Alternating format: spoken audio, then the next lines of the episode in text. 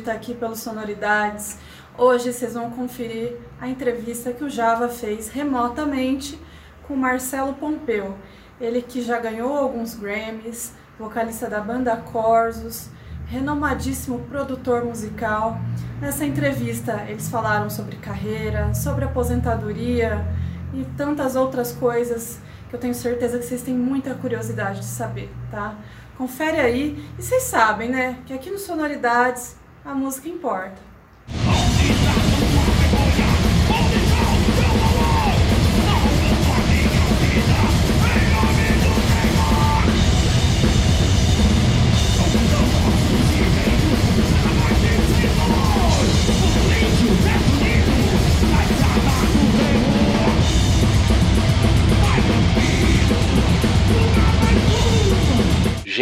Ladies and gentlemen, estou aqui com o mestre Pompeu, Pompeu do Cordos, Pompeu ganhou o Grêmio Latino, o homem, o mito, a lenda. E aí, Pompeu, como estão as coisas? Tudo bem, e você, Java? Antes de mais nada, boa noite para todos aí, bom dia, sei lá quando que vai passar isso, mas boa noite, bom dia para todos aí que estão assistindo aos Sonoridades. É um grande prazer estar aqui de novo com você, Java. Cara, você é a pessoa que eu mais entrevistei no Sonoridades. Acho que já é a 15 quinta vez que a gente se fala. Sério? Na, na vida, com certeza. Ah, sim. Bom, e aí, como é que você está fazendo essa pandemia maluca? Ah, eu fico em casa o máximo possível. É, só saem necessidades ou situações pontuais. Fora disso, sempre dentro de casa. E tá dando para produzir assim? Tipo, muito difícil, muito difícil. Não, não é como antigamente, não. É, como já te falei, muito pontual mesmo, dentro das normas, né? Sem aglomeração, é, sempre com, com número reduzido, reduzido de pessoas, é, com toda a precaução possível. Com certeza, precaução é, é o lance. Vocês, vocês, fizeram uma live agora com o Corsos, né? Não faz muito tempo, né? Lá no manifesto, né? ah, né? Acho que foi em junho ou julho. Algo é, assim. Então já, faz, então já faz tempo. Passou bastante. Passou rápido.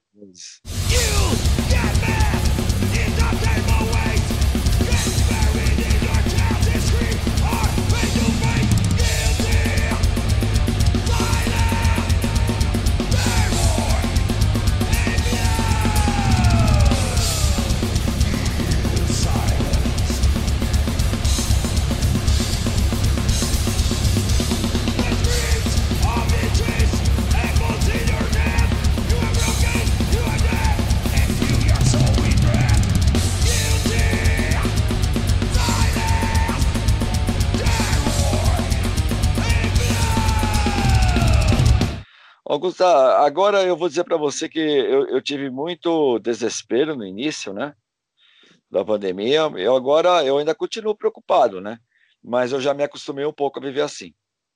O ser humano ele é ele é adaptável, né? Tem jeito, é o novo normal, né? É.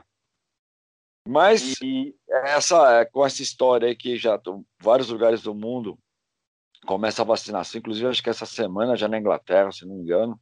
É. Vejo também aqui um, um pouco de, é, de felicidade saber que logo menos aqui no Brasil também vai, né? Assim, todo mundo vacinado, acredito eu que a vida volta ao normal. Ah, eu também espero, eu também espero. E, e dá para se inspirar na pandemia, dá para compor. Eu sei que você, eu sei que você lança várias várias poesias, vários poemas, várias reflexões no seu, no seu Face no seu Instagram. Mas dá para compor músicas para o Cordos, por exemplo, nessa. Ah, eu não pretendo, cara. Eu não pretendo fazer isso, não. Na verdade, eu pretendo virar a página, né? Da minha vida nisso aí, não ficar exaltando a pandemia. Eu prefiro exaltar André Matos, Elsa Aguirra, os nossos heróis, do que ficar é, exaltando numa música a pandemia, cara. Hum, sei lá, eu respeito a opinião de outras bandas, respeito.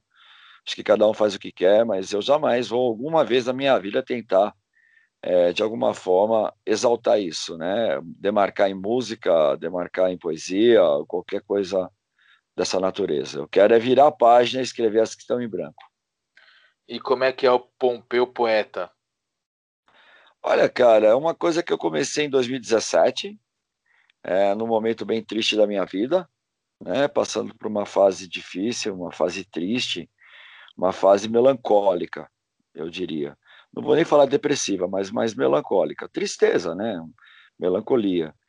Uh, comecei, tipo, a, a meio que, é, vamos dizer assim, desabafar um pouco, né? Com poesias. No início eram poesias que, que falavam muito, assim, do que eu sentia naquele momento da minha vida. E começou as pessoas gostarem, comentar, muita gente lia a minha poesia e, tipo, achava que que podia se identificar com o que estava escrito, né? iam se identificando, iam dizendo que é, era bonito, que era legal, não sei o quê. Eu acabei é, saindo dessa, desse estado de melancolia e comecei a escrever. Comecei a escrever, eu tomei gosto pela coisa, né? É, nunca pensei que um dia eu poderia também é, desbravar esse, esse tipo é, de arte, né? E de repente eu comecei a escrever, escrever, escrever, comecei tipo modificar os assuntos, né? Tentar às vezes explorar outro, outros lados literários, outros lados poéticos, né? Comecei a ler algumas poesias até para ter influência. Fui desenvolvendo, cara, e hoje tem até uma legião de, de fãs, né? Dessa, desse meu lado artístico, né? Pretendo fazer uma compilação de todas as poesias, que são quase 200 desde 2017. Se já não passou, eu sempre salvo, eu sempre posto no mesmo no, no, no, no mesmo perfil do, do, do, Facebook, sempre o mesmo, né? E pretendo, é, quem sabe, lançar um livro, né? E demarcar também essa fase da minha vida aí, esse lado artístico meio que diferente para um cantor de heavy metal. Pô, que legal. Então é, é, um outro lado. É mais um livro também que te envolve, né? Sim, sim. Sim, eu também já estou com uma ideia. Eu nem lancei o de poesia, eu já estou com uma ideia de um, de um, de um, de um, de um outro livro também, né? Que ainda não posso falar, ainda é meio que Opa. segredinhos, entendeu? Porque exige pesquisa. Depois, é, de repente, esse livro eu não vou fazer sozinho. De repente, eu vou buscar alguma pessoa para me ajudar, para escrever junto comigo esse livro. Legal. E já que a gente falou do livro, esse era o ano da, da turnê Guerreiros do Metal, eu digo assim, turnê do livro, né? Que a gente falou um ano atrás, lá, lá quando a gente se encontrou e fizemos aquele bate-papo bacaníssimo, falando né, que é, o livro seria uma espécie de turnê. E aí, tá, tá mantido esses planos para 2021? Vai mudar alguma coisa? Então, cara, porque até é, a gente, quando a gente conversou, só tinha o livro, né?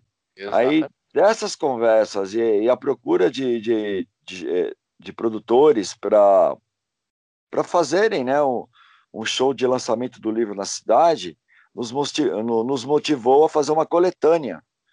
É, tipo que nem o livro né, da história da banda, né? Pegar lá é, um, uma música, duas músicas de cada disco, né? Gravar, nós gravamos umas 16, 17 músicas, né? Fazer uma compilação, usar a mesma capa do livro e lançar que aí ficava um motivo musical, né? O claro. lançamento de uma coletânea que, que vinha junto com o livro, né? Rapaz, a gente gravou todas as baterias das músicas. É, isso terminou, se não me engano, esse, esse trabalho terminou numa quinta, numa sexta-feira, no começo de março desse ano, logo no, na primeira semana. Na segunda-feira, todos nós entramos em quarentena. Nós é. recebemos informações é, do front, né, da, da, da, da, de combate à Covid, e todos nós é, entramos em quarentena. Quer dizer, a gente está desde a primeira semana de março, todo mundo longe de tudo. É. E, Quase um ano. E não mexeram mais o material, tá guardado, tá ali tá parado, esperando. Tá parado. Tá parado. Eu não sei se a gente vai partir para um disco novo e depois mexer com essa coletânea, se a gente vai dar continuidade na coletânea e ao mesmo tempo de um disco novo. Entendeu? Mas ó, a coisa legal é que a gente vai gravar um videoclipe de uma música nova. Ah, oh, até, isso é legal. Até antes do Natal é capaz de, de ser lançada aí.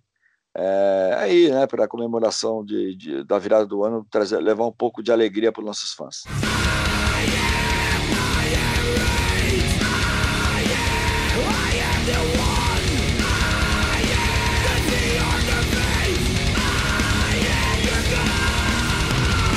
E ainda dentro do Guerreiros do Metal, é, já li o livro umas 200 vezes já. Caralho, hein, mano? Cara, eu, eu sério. Vezes, hein, tá até aqui do meu lado aqui. Então já, você já tá ali na 201, Vou ler agora. Porque é muito legal, é, é, é, muito bacana ler as histórias, descobrir, descobrir a, né, que os papos que a gente tem, descobrir, imaginar. E quando você relê, você fala, nossa, era assim. Uh, você pensa de repente em lançar um segundo livro, ou até mesmo transformar o Guerreiros do Metal em um documentário focado no Corsos?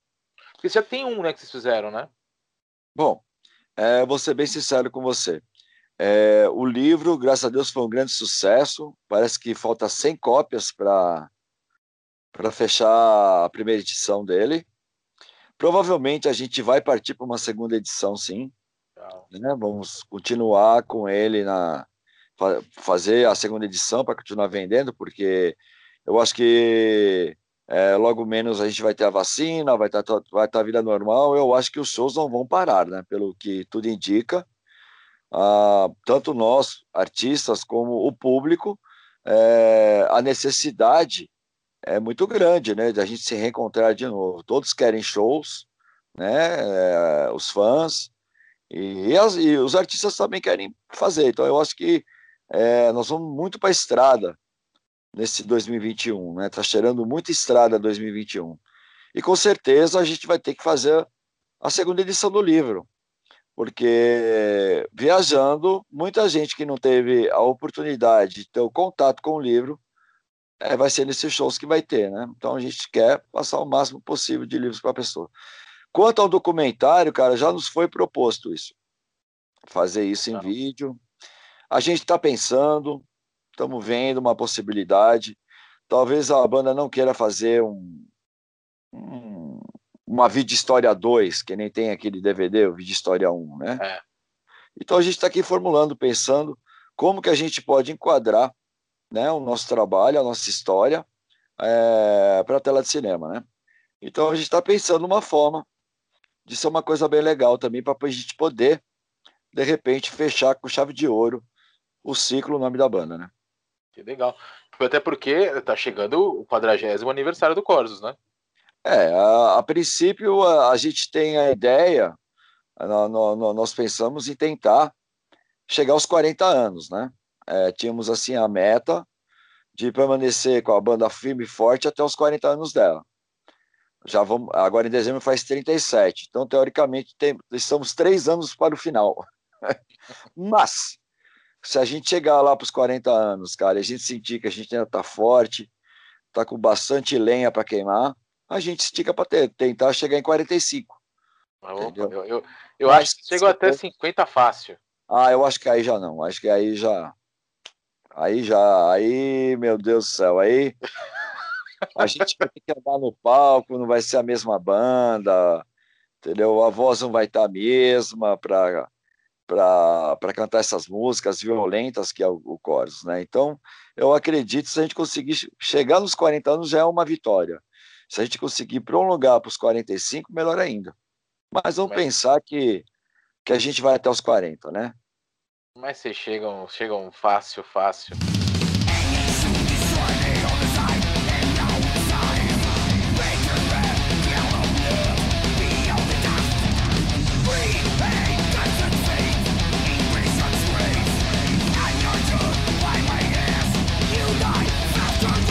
Bom, a gente falou, dos, a gente falou dos 40 anos do Corsos. Uh, a gente. Uma coisa legal que está acontecendo, que eu tenho acompanhado, não sei se você tem acompanhado o Corsos nas redes sociais, principalmente os serviços de streaming, vocês, vocês continuam muito relevantes.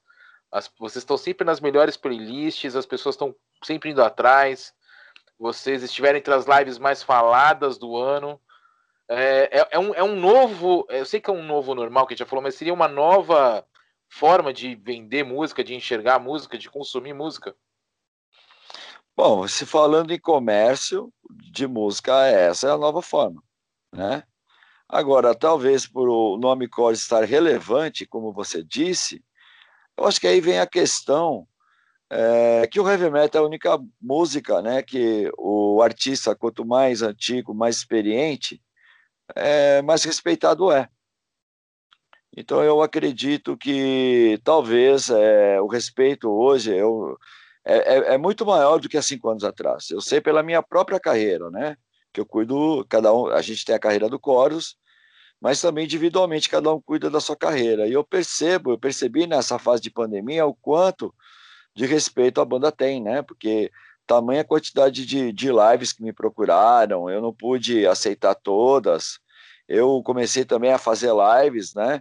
É, tipo, até falei, chega, porque é, você fica muito louco, porque você faz a live como entrevistador, aí na outra semana tem mais três, quatro como entrevistado, de repente você vai se ver como entrevistador, parece que você é, um, você é entrevistador, mas você está com o comportamento de entrevistado, como nas lives, né? Então eu até falei para Isa, para ah, Isa, segura a onda aí que eu não vou mais entrevistar ninguém, entendeu? É, eu vou dar um tempo com isso aí, depois eu faço alguma outra coisa qualquer, porque eu curto entrevistar as pessoas, né? Então eu, eu, eu, eu falei, depois a gente inventa alguma coisa qualquer, quando acabar a pandemia, a gente inventa alguma coisa para eu poder também explorar um pouco esse lado, né? Mas eu percebo que o respeito, ele é grandioso, porque você vê, cara, que o último disco que o Corso lançou foi o quê? Em 2014, 2015. 14 foi o Lydian, né? É, não sei se foi 2014, 2015, vai que seja 2015, são cinco anos sem um trabalho novo, e o respeito está maior. E o respeito está maior.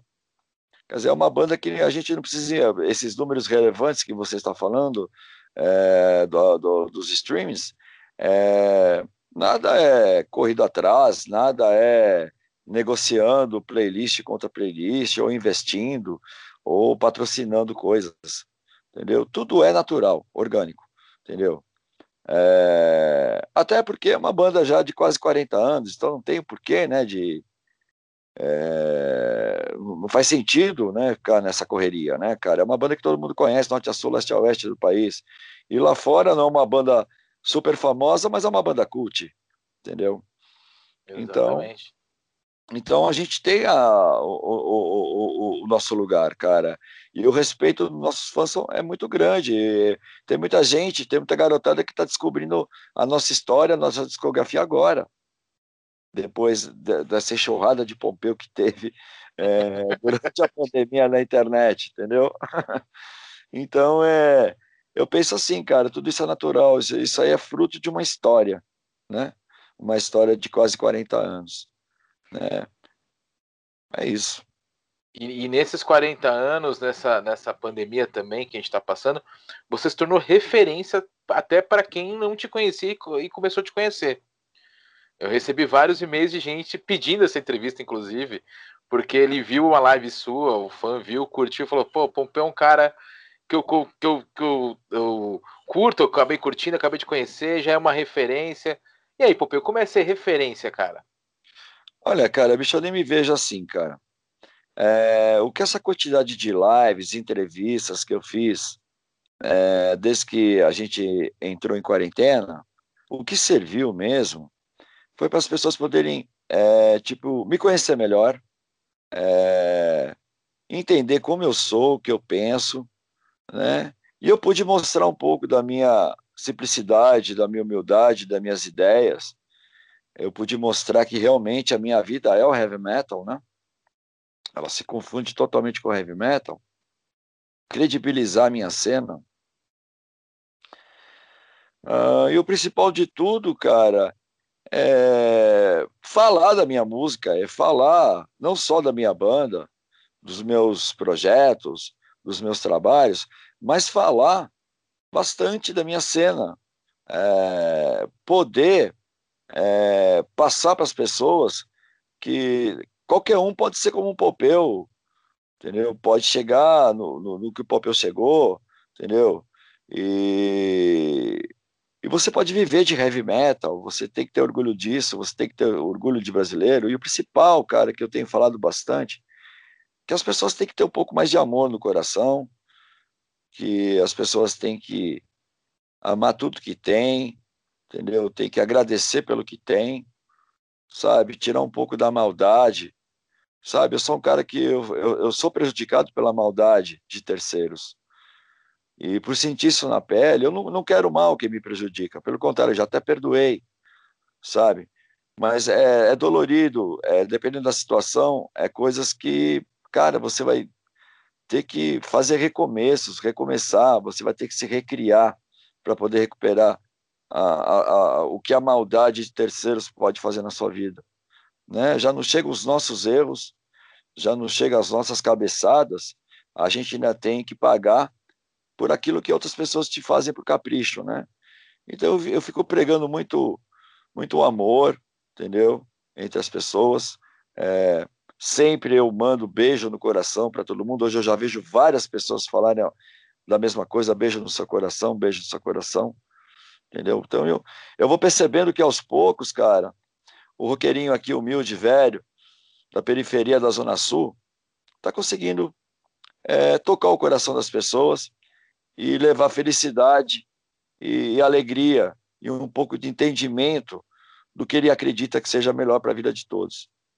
Então, é, isso eu acho que foi a coisa principal é, que me aconteceu, que eu tive a oportunidade de desenvolver durante a pandemia. Eu acho que, é, logicamente, falar da minha música, do heavy metal, saca? Mas esse, esse princípio, sabe, de, de, de, de você ser feliz pelo que é, entendeu? Você olhar para o seu jardim, que mesmo com pequenos brotinhos verdes, um dia vai ficar tão gramado quanto do vizinho. Então você não precisa ficar querendo pegar o jardim do seu vizinho. É só você ter calma, paciência, você aceitar, ter muita aceitação na vida, entendeu? E continuar trabalhando no seu jardim, que ele vai ficar tão verde quanto o do outro. Acho que, acho que essa é a grande lição da pandemia para as pessoas, sabia? É, para mim foi, cara. Para mim foi. Eu vinha de uma fase é, muito triste, vários problemas que a vida impõe e ainda lutando com algumas maldades que fizeram para mim, né? Então eu cheguei ao ponto que, porra, cara, não adianta ficar lamentando, xingando, queimando, fazendo acontecendo, entendeu? Então vamos tentar. É, eu pensei comigo, eu vou tentar passar essa minha experiência de uma forma positiva, onde as pessoas é, saibam que se você tiver um pouco mais de amor no coração, entendeu? E dividir isso com as pessoas que estão em volta, quem sabe você não possa influenciar essas pessoas para que elas façam o mesmo para que, quem está de volta a elas, e isso não funcionar como um efeito cachoeira, efeito cascata, ou um efeito dominó, e se proliferar, e quem sabe a gente possa mudar não só o nosso país, entendeu? Como o mundo que vivemos. Tomara, é, é uma coisa que eu espero que de 2021 para frente aconteça em todas as esferas, culturais, pessoais, enfim, plantar o amor e esperar acontecer. Acho que esse é o é a grande, grande lance. Falando em amor, você falou do seu amor pelo heavy metal que se confunde com a sua vida, né? Sim. O heavy metal é o seu estilo a de... minha vida se confunde com se heavy confunde metal. com heavy metal, é isso. Hoje em dia, é, o heavy metal ele deixou de ser só um som, ele é um lifestyle, ele é um, ele é uma coisa é, é, social, cultural, etc e tal. Um Quando você olha, é exatamente. Quando você olha nos anos 80 e se vê agora, você, você imaginou que ele se tornaria algo tão grande como ele é hoje? Não. De forma alguma. Porque é, na verdade, quando eu comecei no heavy metal, eu comecei meio na cagada, né, cara? Foi uma coisa meio, meio empurrão, meio embalo da, da galera que eu conhecia, porque eu, eu, eu, eu fui me tornar headbanger tarde, né? Eu tinha quase 17 anos quando eu me tornei headbanger. Eu até então era um cara consumidor de moda e músicas pop como qualquer um, né? Foi numa escola, por influência dos meus amigos, é que eu me tornei headbanger, entendeu? Comecei a ter contato com heavy metal, os caras só, os caras que, que me aceitaram na escola, quando eu cheguei na escola, eram todos headbangers, né? Foi a turma dos headbangers, não do, do dos boys. eu, eu, na verdade, eu entrei na escola querendo é, ficar amigo dos boys, da, da, das cocotas, entendeu? Mas, entendeu? Não foi bem assim. E quem realmente abriu os braços para mim na, na, naquela escola em questão, minha última escola é, do colegial, né? Assim, do, do, do ensino médio, é, foi os headbangers. Então eu automaticamente fui influenciado, né, cara? Aí o meu ouvido ficou afinado para o heavy metal, aí, mano, comprei o primeiro disco, adiós, né, cara? Uma vez que é headbanger, você vai morrer headbanger. Não adianta. E, é, é, o legal do, da, do, da, do heavy metal é isso, né, cara? É, é, é, é você se torna fiel à música, né? Você vai se tornar fiel à música. Você não fica pulando de galho em galho, né? Ah, hoje a moda é o funk, amanhã não é mais o funk, amanhã é, é, o, é, o, é o, sei lá, a valsa é, universitária. Aí todo mundo sai do funk e vira a valsa universitária. Aí no, depois, na, na, numa outra virada de, de moda, vem o tango eletrônico. Todo mundo sai da valsa é, universitária e vai para o tango eletrônico. Né? E, e, e, os artistas que um dia eram os majors, que era o funk, que né, a pessoa foi mudando, vão caindo no ostracismo, vão tendo depressões, vão se matando, né, cara? É muito louco essas coisas, né, cara? E o heavy metal não, né, cara? É sempre devagar e sempre. É sempre avante, devagar e sempre. Um ano cresce mais, um ano cresce menos, mas não deixa de crescer. Esse negócio que heavy metal morreu, que o rock morreu, morreu no cu, tá ligado? Do otário que, na verdade, não tem força, é um músico frustrado, entendeu? É, aqueles, aqueles, é o famoso toca porra nenhuma, sabe? Que quer mesmo passar essa ideia que o heavy metal e o rock morreram, entendeu? Para desestimular todo mundo, porque daí no mundinho pequeno, onde ele é, o, ele é um toca porra nenhuma, ele vai ser o rei, né? Porque não vai ter mais os grandes artistas, não vai ter mais o grande público, né? Exigente. Então vai ter só ele lá, ele mais meia dúzia de toca porra nenhuma. Ele quer mais que aconteça isso. Então por isso que fica falando essas merda aí, cara, tá ligado? Se ele, se ele tivesse uma banda que caminhasse forte, ou se ele tivesse uma vontade de ser perseverante, se ele tivesse coragem é, de permanecer contra as perdas que você tem, para você defender essa música, porque ela não é tradicional no Brasil, ela não é uma música que lhe traz riqueza, ainda, né? Ainda. Você consegue viver dela, mas não lhe traz riqueza ainda. Você vai ter as perdas. Se você tiver a força para você ultrapassar todas essas barreiras, você vai ver pelos números, como você começou hoje a entrevista com os números relevantes, você vai vendo pelos números a quantidade de pessoas que tem. Se eu for comparar hoje a quantidade de pessoas que tem curtindo heavy metal, que quando eu comecei, cara, é ridículo. É ridículo. O crescimento é muito maior do que qualquer outro estilo de música brasileira. E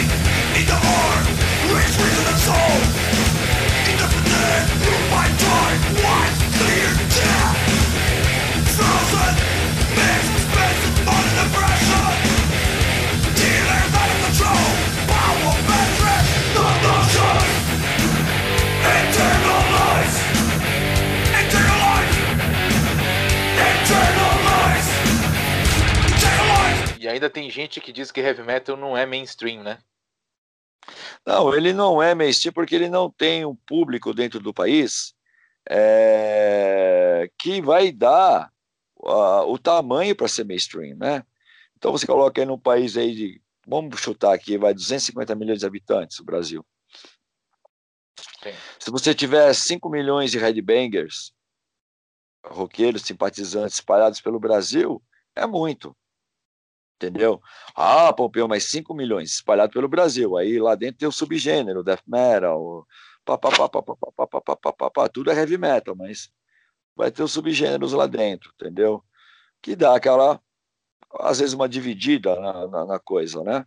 Porque realmente é, foi instituído esses títulos, né? Desses estilos subgêneros, né?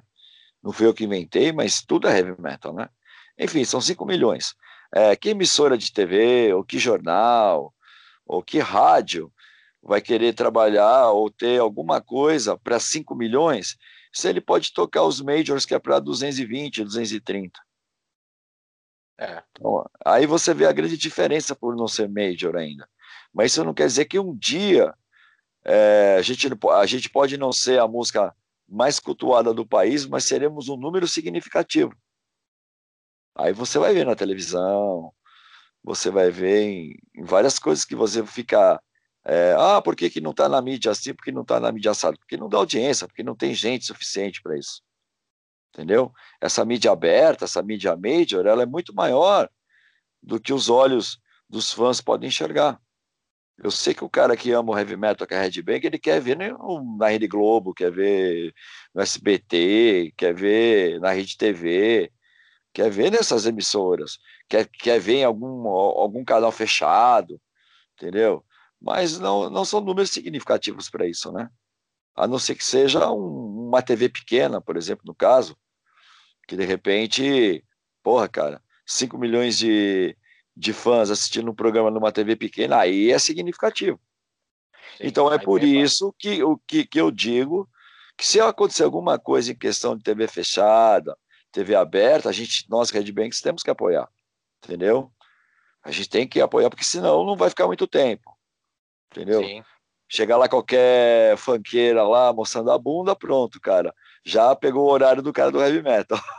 Rapidinho. e, a gente, e a gente vivenciou isso na, na falida na Steam MTV, né? É, não é verdade isso?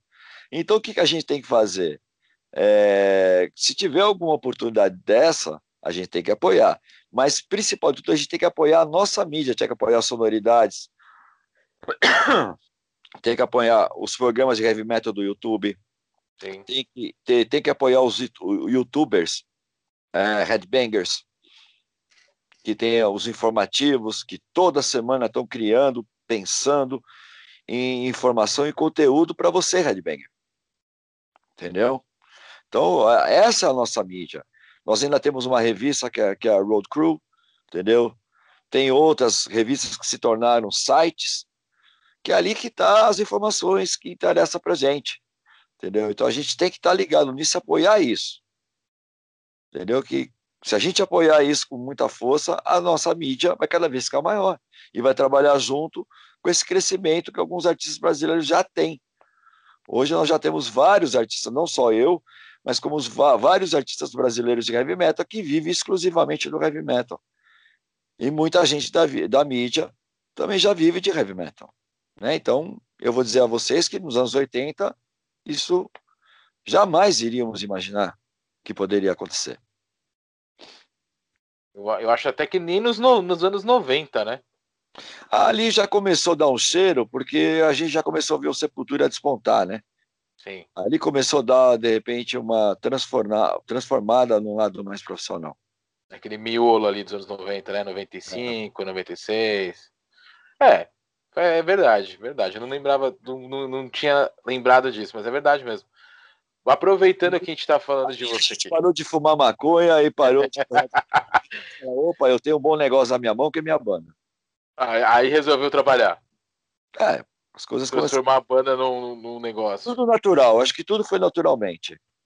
Tudo ah, foi naturalmente para todos. Com certeza.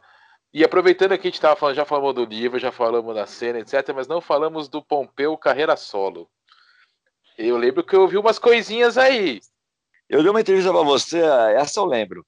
Lá, sei lá quantos milhões de anos atrás, cara, que foi, acho que 2018 ou 2017, se não me engano.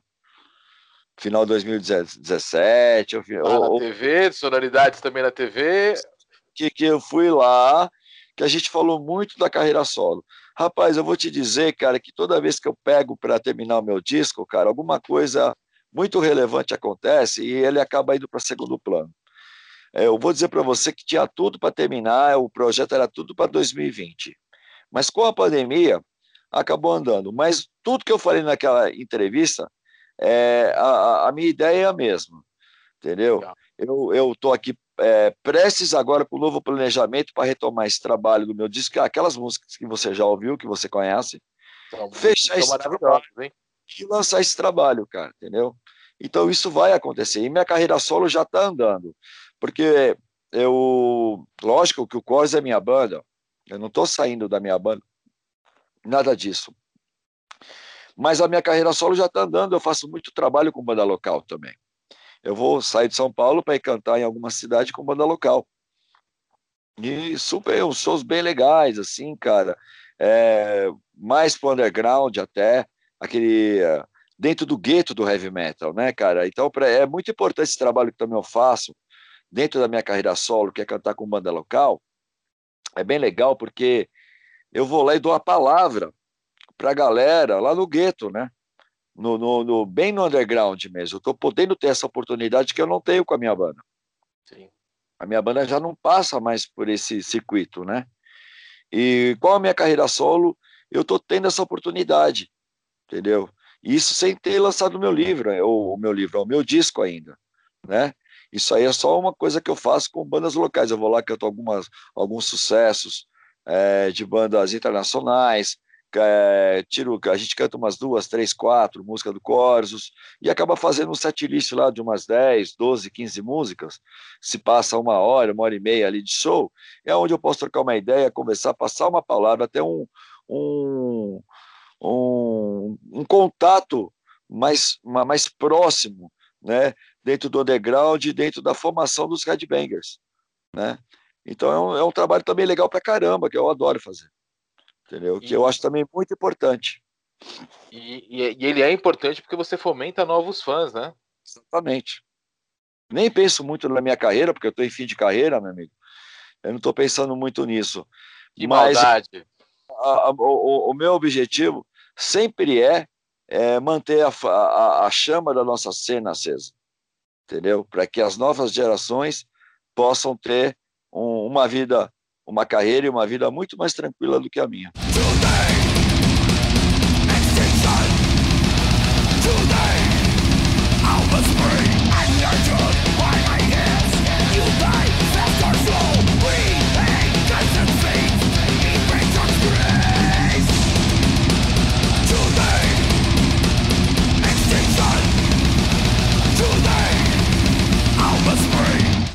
Você tá com quantos anos agora, Pompeu? 55. Ah, não tá em fim de carreira, nem hoje nem amanhã. Você tem pelo menos mais uns 20 anos aí. Ah, tá. Você quer me ver no palco com 80 anos. Rolling Stones, pô. não sabe nem quem é ele mais, cara. Olha, eu pretendo seguir minha carreira, vou ser sincero com você. Meu planejamento é seguir minha carreira até os 60 anos. Se eu chegar nos 60 anos, eu sentir que eu estou ainda firme forte, eu vou até os 65, mas dificilmente eu vou passar dos 65. Pô, eu ia falar pra você pegar o Iron Maiden como exemplo, pô, Iron Maiden aí, ó, 60 aí. Mas o, o Bruce Dixon nunca cantou o que eu canto. Ah, não, isso é verdade, isso é verdade. Quer ver ele cantar com aquela força? é verdade, é verdade, é verdade. Fazer a, a, a voz de homem bravo. Não é, ô, oh, não é isso. Entendeu? Não, é. Ah, mas ele canta pra caramba, é afinado, beleza. Ah, tem um esforço, beleza, mas vai cantar minha pressão. Na minha pressão pra ver que é bom. É, não, é complicado. E são duas horas, né? Não ficar rouco, fazer show todo dia se precisar, vai lá. É, Vamos, é... Cara com... e... se, o Mick Jagger, se o Mick Jagger cantar três músicas do Corso, que ele infarta. Eu também acho, eu também acho.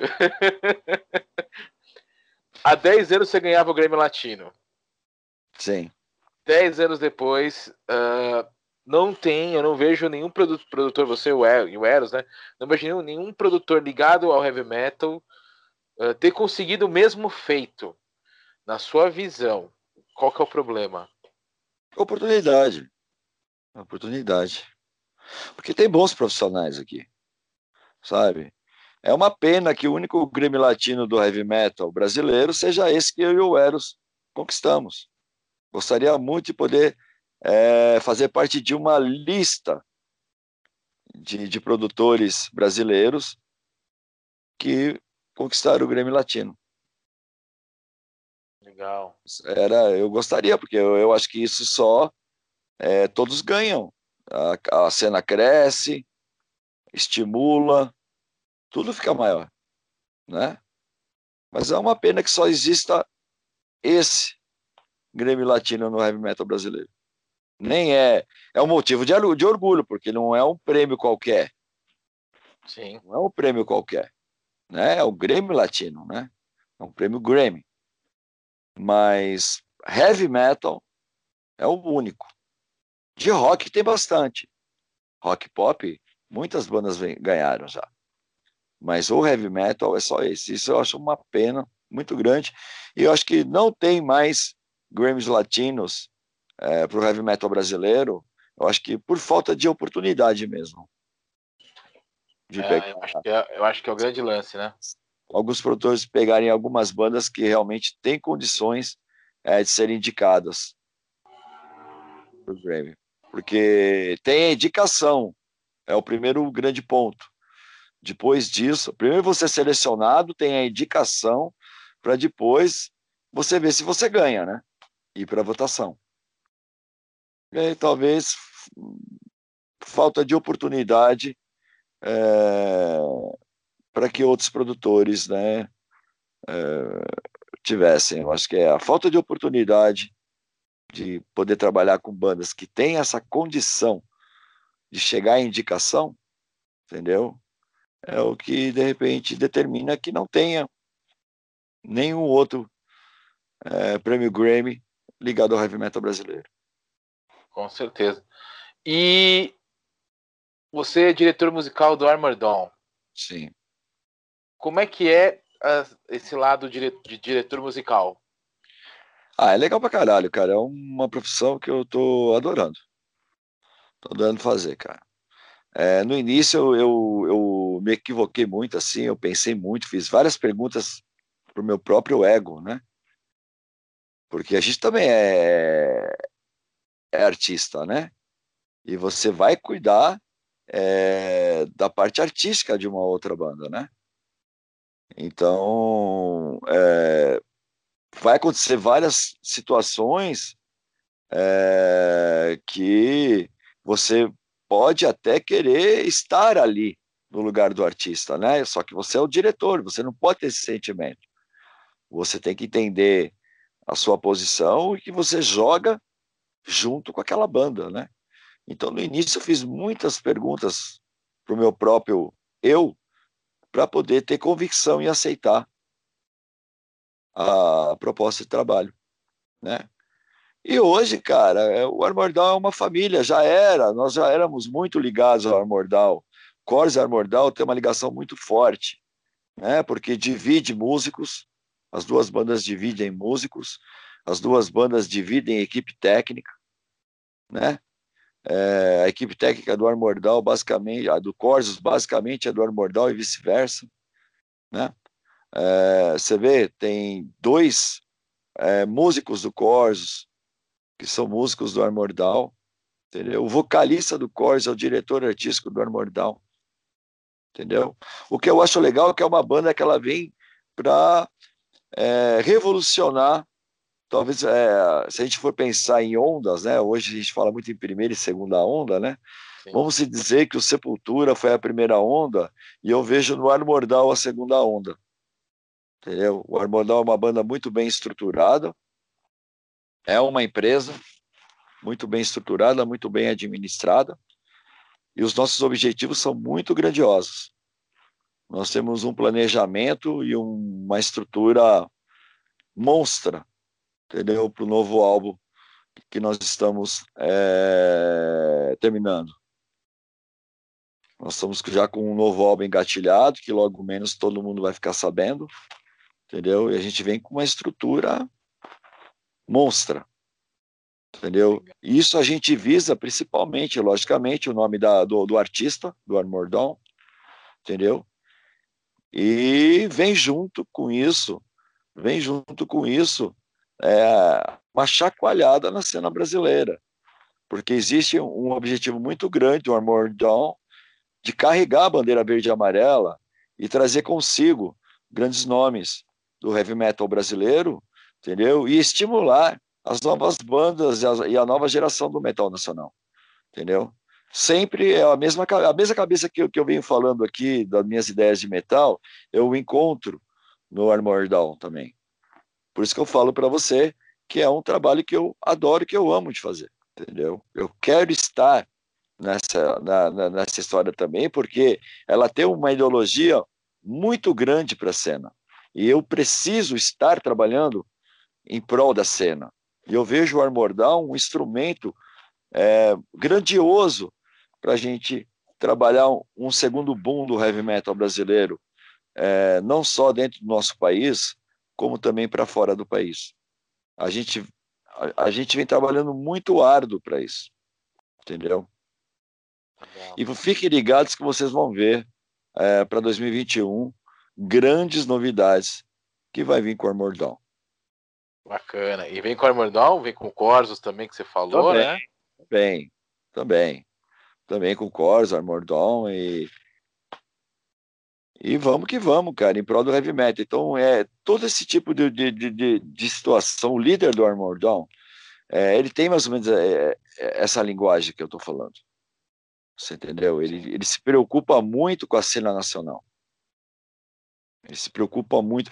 Tanto é que a gente já começa pensando é, na turnê que foi cancelada ou adiada pela, pela, pela pandemia, que é o Armor Down Convida. Exatamente.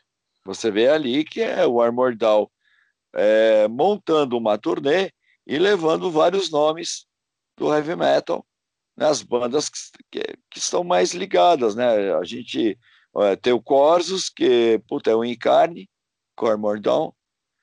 Tem o Dr. Sim, que é muito próximo também. Sim. Vem o Jimmy, entendeu? Que se tornou também um, um, um braço direito nosso nessa luta, entendeu? É, de é, crescimento da cena, né? E aí vem o Mad J e vem as outras bandas que também faziam parte do, do casting, que são os novos aliados. Isso não quer dizer que se a Armor Dawn convida a, a, primeira der certo, não haverá dois, a três, a quatro, por aí vai. Com novos, com outros nomes, com outras bandas, né? O espaço vai ser é, para todos, né? Infelizmente ela vinha com uma boa vendagem de ingressos, entendeu? Tava tudo lindo para ser um grande evento. Ia né? ser maravilhoso. É. Mas a pandemia. Daqui a pouco a pandemia é, termina e a gente vai retomar tudo isso. São, isso são coisas que dá para retomar, né? É, mas tem muita coisa da pandemia que a gente vai ter que refazer e recomeçar, né? Não dá para retomar. Com certeza, acho que recomeço é o grande mote pós-pandemia. É, eu fiquei muito chateado, por exemplo, eu, tinha, eu, eu teria em julho desse ano vários shows, né? Era com Corsos e carreira solo, sabe? E como eu falei, carreira solo eu toco em alguns lugares. É, o Pomparsas, por exemplo, eu tinha, eu ia ter um show com Pomparsas, dois shows com Sim. Pomparsas, mas o Pomparsas é uma banda mais de evento, mais, é uma coisa maior, né? A carreira solo, eu vou muito assim no, nos guetos, né? Cara, dois da, da, das da, duas das atas que eu estava engatilhado, é, se esquece, porque com a pandemia os lugares faliram. Ô, oh, louco. É, é uma pena. É complicado, é complicado. Bom, tô chegando no fim do nosso bate-papo. Você é sempre um. Já é de casa, pessoal, já é parceiro, brother. Tô te devendo um churrasco que eu sei. Talvez eu que paguei a janta, não foi? Ou, ou, ou na rachamos? Ah, a gente achou. Ah, rachamos? Ah. Mas, tô te devendo, mas tô te devendo um churrasco, de qualquer ah, forma. Então. Eu quero esse churrasco, meu. Vamos a primeira coisa que a gente vai fazer é marcar essa churrascada já lá. Com certeza, vamos marcar, vamos marcar. Essa última pergunta é uma pergunta que é, eu brinco que é pegadinha de sonoridades, mas na verdade é uma, uma pergunta para falar o que vier na sua cabeça. É, se você começasse hoje a tua carreira com o Corsos ou a carreira solo, que disco que você gostaria que fosse o primeiro né, da, da banda? Qual música você gostaria de ser a primeira a gravar e por quê? Bom, então vamos lá. É, se eu fosse começar a carreira com o Cos, eu gostaria que o primeiro disco fosse o Mass Illusion. E a Agony, como tudo como foi, mas que fosse o primeiro.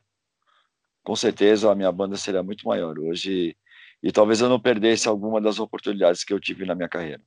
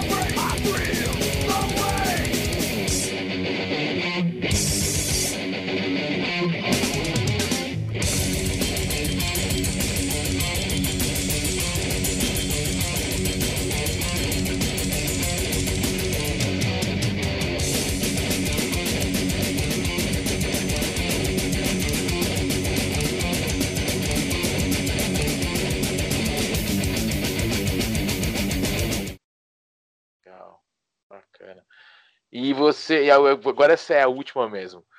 Você já falou que você tá daqui a fez um planejamento, né, para daqui a um tempo, enfim, pendurar chuteiras ou como a gente diz, pendurar os microfones.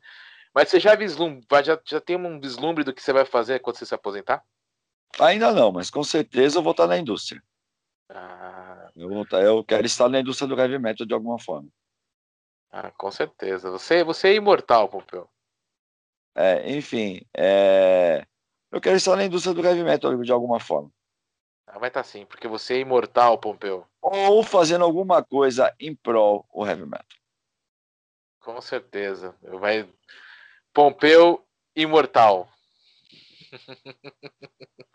Pompeu, obrigadão, hein?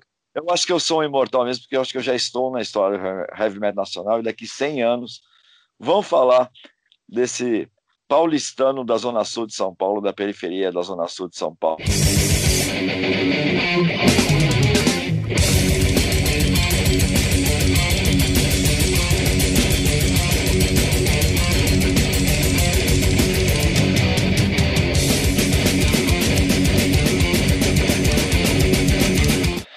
Aí, galera, Java, muito obrigado, Sonoridades. Um grande beijo no coração de todos. Muito amor, muita paz e esperança, tá? Muito metal na veia. Izuí, muito obrigado pelo espaço. Valeu. Tamo junto, Pomps. Se cuida.